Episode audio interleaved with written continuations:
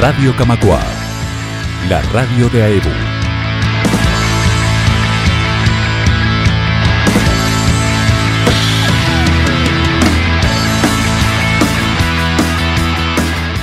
Hoy en Conexión Camacua vamos a recibir aquí en el estudio a los amigos de la banda Rojo 3, que este sábado 14 de mayo a las 21 horas va a estar presentándose en la sala Camacua, esta banda que tiene unos 3 años de existencia, que ya tiene su disco en las plataformas digitales y que tiene en sus filas a, un conocido eh, figura del rock nacional, el baterista Marcelo Lazo. Ex, no sé si tanto, conocido, conocido sí. Conocido, ex Los Estómagos, ex Buitres. Eh, también integran eh, Gastón Gómez, Diego de Luca y Leo Viana. Hoy están aquí Gastón, Diego y Marcelo. Bienvenidos. Bueno, muchas gracias por, el espacio, por la nota.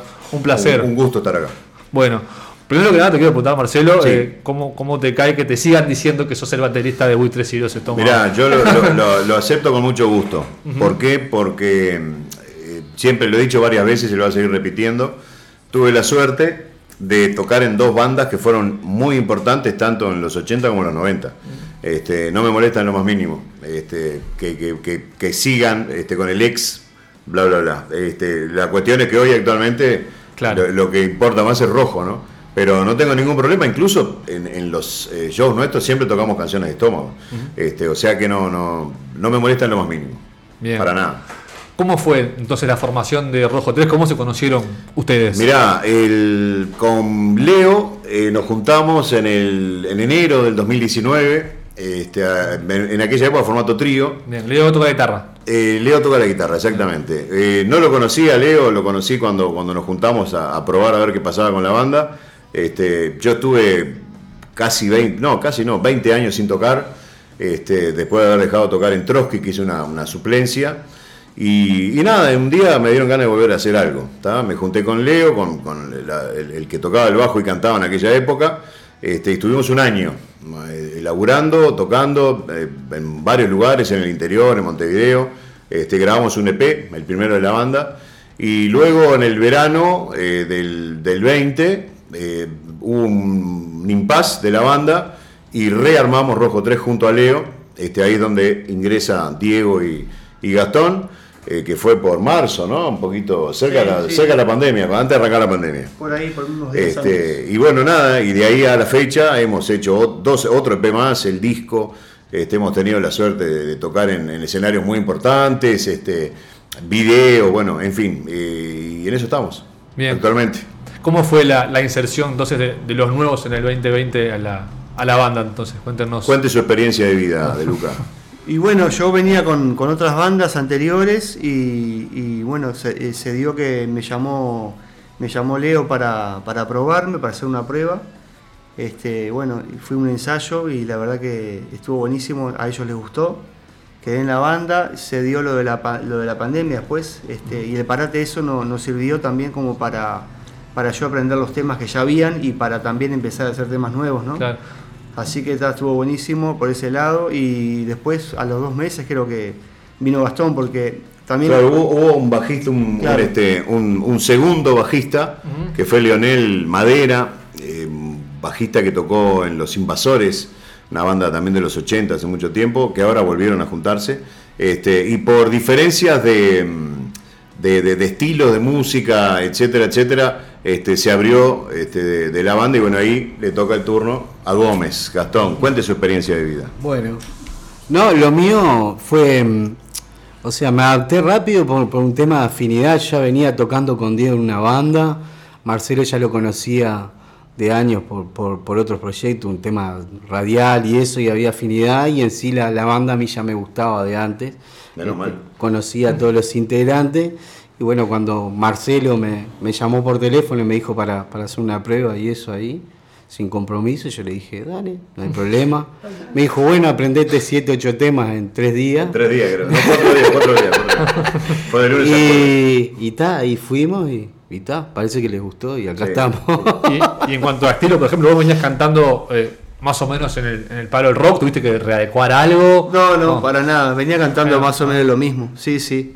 El rock, uruguayo, lo que es lo que hacemos nosotros. Bien. Sí, sí. Diego, Diego eh, nosotros cuando el bajista original de la banda eh, era el que cantaba también, ¿no? Entonces buscábamos un, un cantante eh, con ciertas características, ¿no?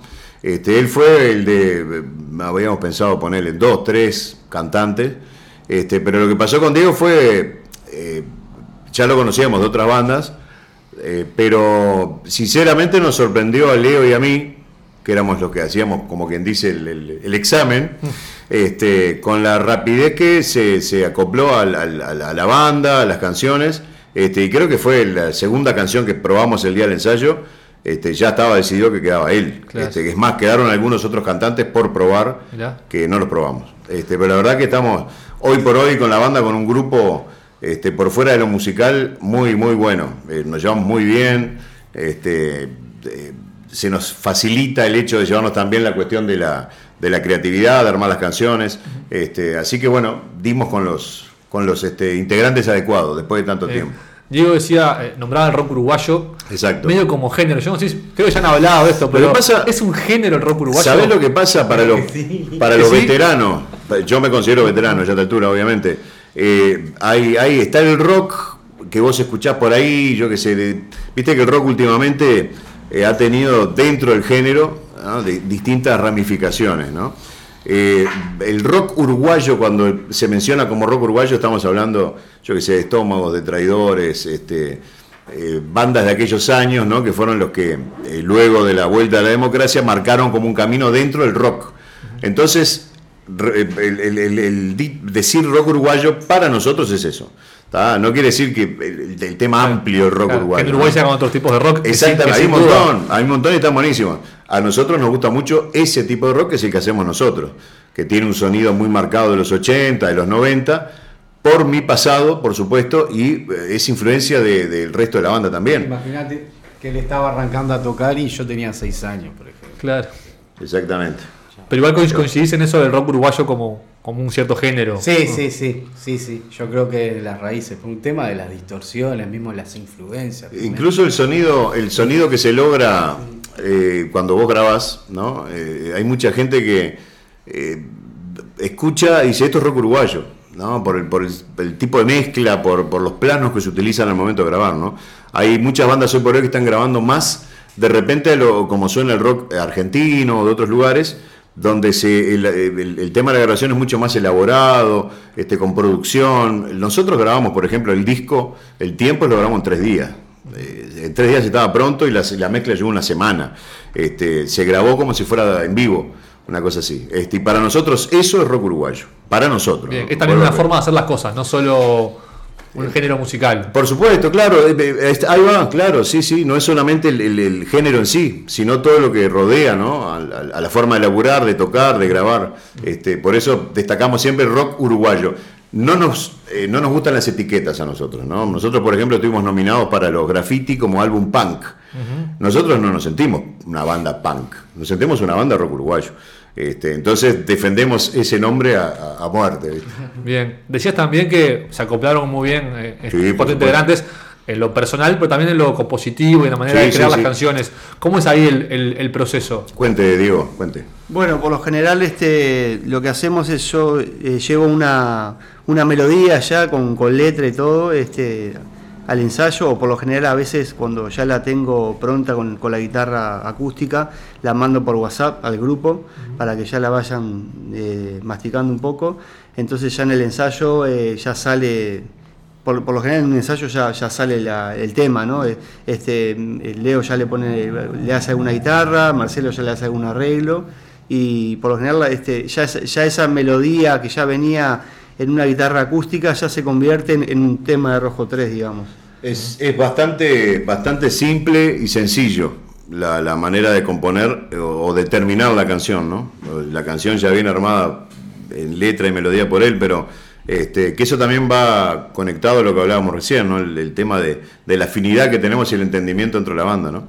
Este, y tal cual, sí, hay canciones que han, la hemos escuchado en WhatsApp, eh, tocada con la, con la guitarra Diego y cantándola Diego, y el día del ensayo ya queda pronta. Este, y eso está bueno, y no es algo que pase siempre. Claro. Este, no, no, siempre se le da vuelta a las canciones y esto y lo otro. Este, no tenemos, no hay virtuosismo en la banda, no hay solos de guitarra extensos, no hay solos de batería, no hay solos de bajo. Este, todos trabajamos para que el- el- lo que se luzca sea la banda y la canción. Este, y nada, nos- hasta ahora estamos muy contentos con esa forma de laburo. Y no hay como ideas previas a la composición. Vos, por ejemplo, cuando haces el primer boceto, la primera idea, no hay una idea previa, bueno, voy a. La banda dice, queremos hablar sobre tal cosa, queremos cantar. Y ahí No. vos, vos libre y después fluye. Nosotros en ningún momento le dijimos con Leo, y menciono a Leo porque somos los, los que veníamos de antes, Sí. eh, la banda tiene que ir, la cuestión letras tiene que ir por acá. Este, el Diego tiene la total libertad de armar las letras. Este, a veces en el ensayo podemos decir, che, podemos, esto lo podemos repetir o sacamos esto, otra, o alguna modificación, pero tiene 100% de libertad de escribir este, lo que él quiera escribir este, y cantarlo de la forma que él quiera. Bien. Ya vamos a llegar a lo que van a hacer este sábado. Sí, sí. pero antes, ustedes publicaron eh, el disco del año pasado. El- eh, sí. En 2021 en pandemia. No tan, Es- capaz que no tan la pandemia tan dura como en 2020, pero igual pandemia. Mirá. Era complicado salir a tocarlo, presentarse. Mira, nosotros grabamos el disco, en ya arrancamos en- eh, grabando en, pandemia, lo grabamos en febrero, creo, ¿no? Del, Sí, en febrero. febrero. Del 21. Eh, del 21, ahí va. El, este, nosotros tocamos eh, eh, tanto en el 20 como en el 21, eh, con las restricciones del momento, por supuesto, este, pero no dejamos de tocar nunca. Este, y nada, a nosotros nos favoreció la pandemia, por, por lo que contaba Diego también. Eh, se rearmó la banda, eh, había ganas de hacer canciones nuevas, había que eh, sacar esas canciones. Él tenía, y los, va los dos, ¿no? Leo y, perdón, este, Gastón y, Diego tenían que sacar las canciones que hacíamos de, de la, de la época anterior. Este, nos vino bárbaro en realidad.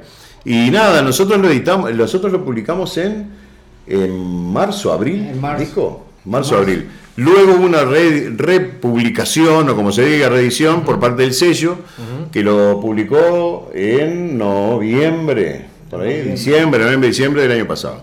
este, pero eso fue por parte del sello discográfico. Y nada, estamos a la espera de eh, seguir promocionándolo. Este, y tenemos la ilusión que es como un berretín del músico del formato físico. Claro. ¿Tá? que eh, eh, pura y exclusivamente berretín de músico. Eh, sabiendo ya que. casi no quedan ni reproductores Lo que pasa es que no hay, claro, por supuesto. Pero sí, es un objeto. Eh, está bueno tenerlo. Hay gente que gusta tenerlo. Y tipo souvenir, ¿viste? Vengo y Sí, digo, tal toma, te cual. dejo el disco de regalo. Eso está bueno. Nos encantaría la edición en vinilo, por supuesto, pero no llegamos. Claro. No llegamos a, a los números. Pero nada, esa fue la, la- la historia del disco. Bien. Este, como te dije recién, un disco que se grabó rapidísimo. Este, quedamos muy, muy contentos con cómo quedó. Que por lo general los músicos después que lo escuchan no les gusta el disco. Conozco muchos. Este, a nosotros nos encantó el sonido del disco. Este, y nada, y ya estamos proyectando para el año que viene con la probabilidad, veremos, si podemos entrar nuevamente a grabar este, el segundo disco de la banda. Bien. Tiempos es el primero, están en las Tiempos plataformas es digitales, en. Spotify, la más conocida. En todos lados está, todos lados. Y para el segundo ya, ya tienen canciones. o- ya está en la mitad del disco, sí, ya tenemos cinco temas, por lo menos. Bien. 5 o 6. Cinco o seis, así que- Las versiones son 6. Sí, sí. Que la vamos a estar presentando esas canciones nuevas ya el Ah, sábado. eso te iba a preguntar, Sí, si va a sí. aparecer algún adelanto este Sí, sábado. sí. sí, este sábado están los cinco temas nuevos más la versión. Y bueno, después de la Todo el presentación, eh, todo el disco.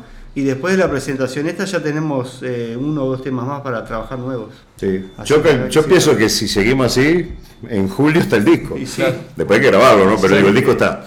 Este, y nada, y el sábado vamos a tocar, eh, bueno, esos temas nuevos.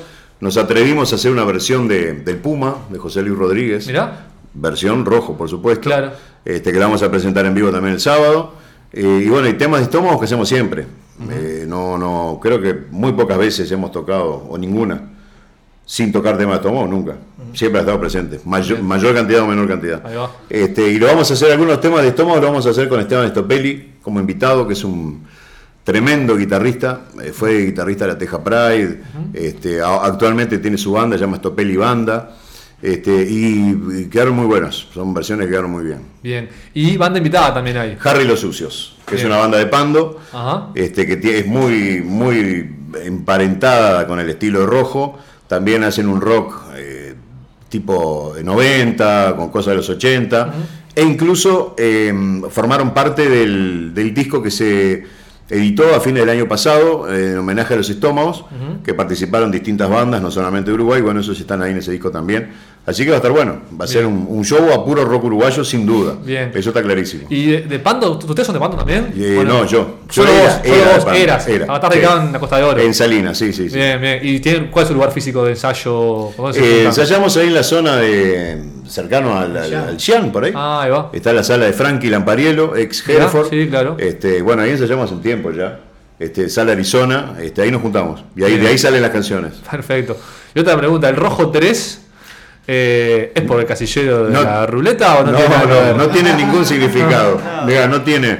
Cuando nosotros nos juntamos a ensayar con la anterior formación, eh, Pero esa formación ya, ya se llamaba rojo 3. ya se llama, eh, no, Rojo 3, sí, Rojo Ahí va. 3. Eh, éramos trío, formato trío. Claro. Cuando nosotros empezamos a ensayar, el primer día de ensayo, que obviamente no existían canciones, nos habíamos sentado, juntado a, a tocar algunos temas de y a ver qué salía.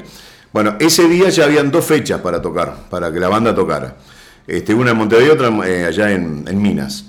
La cuestión era que no teníamos canciones, bárbaro, pero tampoco teníamos nombre. Bueno, empezaron a salir canciones, este, pasaban los, ensayos y seguíamos sin nombre. Este, y yo quería un, un nombre que fuera cortito, fácil de recordar, que no fuera complicado. Y tuve la genialidad de poner, decir, vamos a ponerle tres, ¿no? algo que nunca se hizo. Este, entramos a Porque buscar. eran tres. Porque éramos tres, exactamente. Entramos a buscar, habían millones de bandas que se llaman tres. Claro. Entonces digo, a mí tres me gusta, yo quiero que esté. Y nada, este, se empezaron a tirar nombres, cosas, y apareció la palabra rojo, que tiene un- ya un significado de, de fuerza, viste, un montón de cosas. Y me sonaba bien, eh, rojo 3, no sé. Y bueno, y quedó rojo 3, pero no tiene ningún significado. Después, obviamente, al ser 4 no íbamos a poner rojo 4, estaba Claro. clarísimo, ya estaba estaba rojo tres. Pero no tiene. de nos, que ya no cambió. Sí, no, claro, ahora son como 6, 5. Por eso. Este, y nada, pero no tiene ningún significado, ni, ni por el lado de, la, de las apuestas. Hay algo de Star Wars también que es eh, rojo 3. Ah, no sí, hay algo Esa ahí no la relacionado. Este, pero no, no, no, no tiene mayor significado, es eso. Lo otro que también le, le quiero preguntar, eh, porque ya años en esta, en esta escena del rock, es si ves que ha cambiado un poco la, la apertura de- del público, por llamarlo así, de los lugares. Es fácil tocar, es fácil llegarle a la gente. Mirá. El rock está capaz que no tan popular como en el 2000, 2005, por Sí, ahí. hubo, hubo como un golpe ahí en, en los 2000 este, de, de- de cierta popularidad que fue respaldado también con un montón de cosas grandes que se hicieron en el momento, los, los Pilsen Rock, bueno, etcétera, etcétera, que eso ayudó también a, a- a que se mostrara masivamente, ¿no?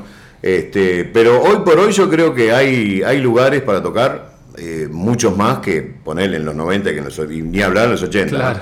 Este, pero hay muchos lugares, la, la llegada hoy por hoy a través de las plataformas, este, radios que apoyan un montón, este, canales de tele también que apoyan. Este, yo lo veo que hay, hay apoyo, hay que buscar a veces la vuelta también, ¿no? Este, quedándote en tu casa esperar que te llame el productor no va a pasar nunca. Claro. Eso pasa en las películas nomás. Pero digo, ay, ay, ay, tenés que salir a buscar, obviamente. Y veo, lo que veo es que hay un montón de bandas. Hay un montón de bandas. Eh, vos entrás a cualquier red social y ves afiches sábado, viernes, jueves. Este, y eso está bueno. Creo que hace bien a todo el movimiento, ¿no? Tal está, cual, está bueno, muy bien, está muy bien. Acá en la sala Camaguaya, de paso paso el chivo, que Ahí, está- bueno. estamos para eso. La página de la sala tiene una cartelera que todos los fines de semana pueden encontrar bandas, solistas, Es verdad, sí, tipos sí, de sí. artistas. Bueno, y así yo creo que es en general en los distintos lugares, ¿no? hay, hay una movida importante. Bien. Este, la verdad que sí. La última, a ver si se ponen de acuerdo, eh, le voy a pedir que elijan una canción de, de Rojo 3 eh, publicada, ¿no? Del disco. Diego de Luca. A ver cuál, con cuál nos podemos eh, despedir, que suene, que, que- que quede así a modo de, de cortina final y que quede con invitación para, para el sábado. Elija usted. Y Bien, bueno, te pasaron la pelota. manos. nos vamos con, con luces de carnaval. Luces de carnaval. Bien. ¿Algo en particular sobre la- la- esta canción que se pueda contar? Bueno, lo que tiene de particular, te podría decir que fue eh, la última canción del disco que, que compuse. Y, y la, mi- mira, el disco lo grabamos en febrero, esta canción la compuse en enero. Mirá. La compuse estando allá en, en Piriápolis y, y le dije, che, muchachos, tengo la última canción del disco. Esperen que esta tiene que ir. Aguante, aguante. que esta tiene que ir. Y bueno, se, se la mostré, le gustó, la ensayamos un- una, un- una par de veces, salió eh, y ta, y, Y ya la quedamos y- la, y la metimos en el disco y, ta, y después estuvo, estuvo sonando bárbara. Así que bueno, esa, esa fue Luce de Carnaval. Bien, nos vamos con Luces de Carnaval. Marcelo, Gastón, Diego gusto, de Rojo muchas 3. gracias. Un placer. Y la invitación gracias, Raúl. reiteramos sábado 14 de mayo, 21, 21 horas, horas. Sala Camacua. Exactamente, Entradas, red, red Ticket, Red Pagos, y si no me equivoco, en la boletería el mismo día del show. ¿tá? Así que bueno, los esperamos a todos. Muy bien, muchas gracias. Gracias a vos. No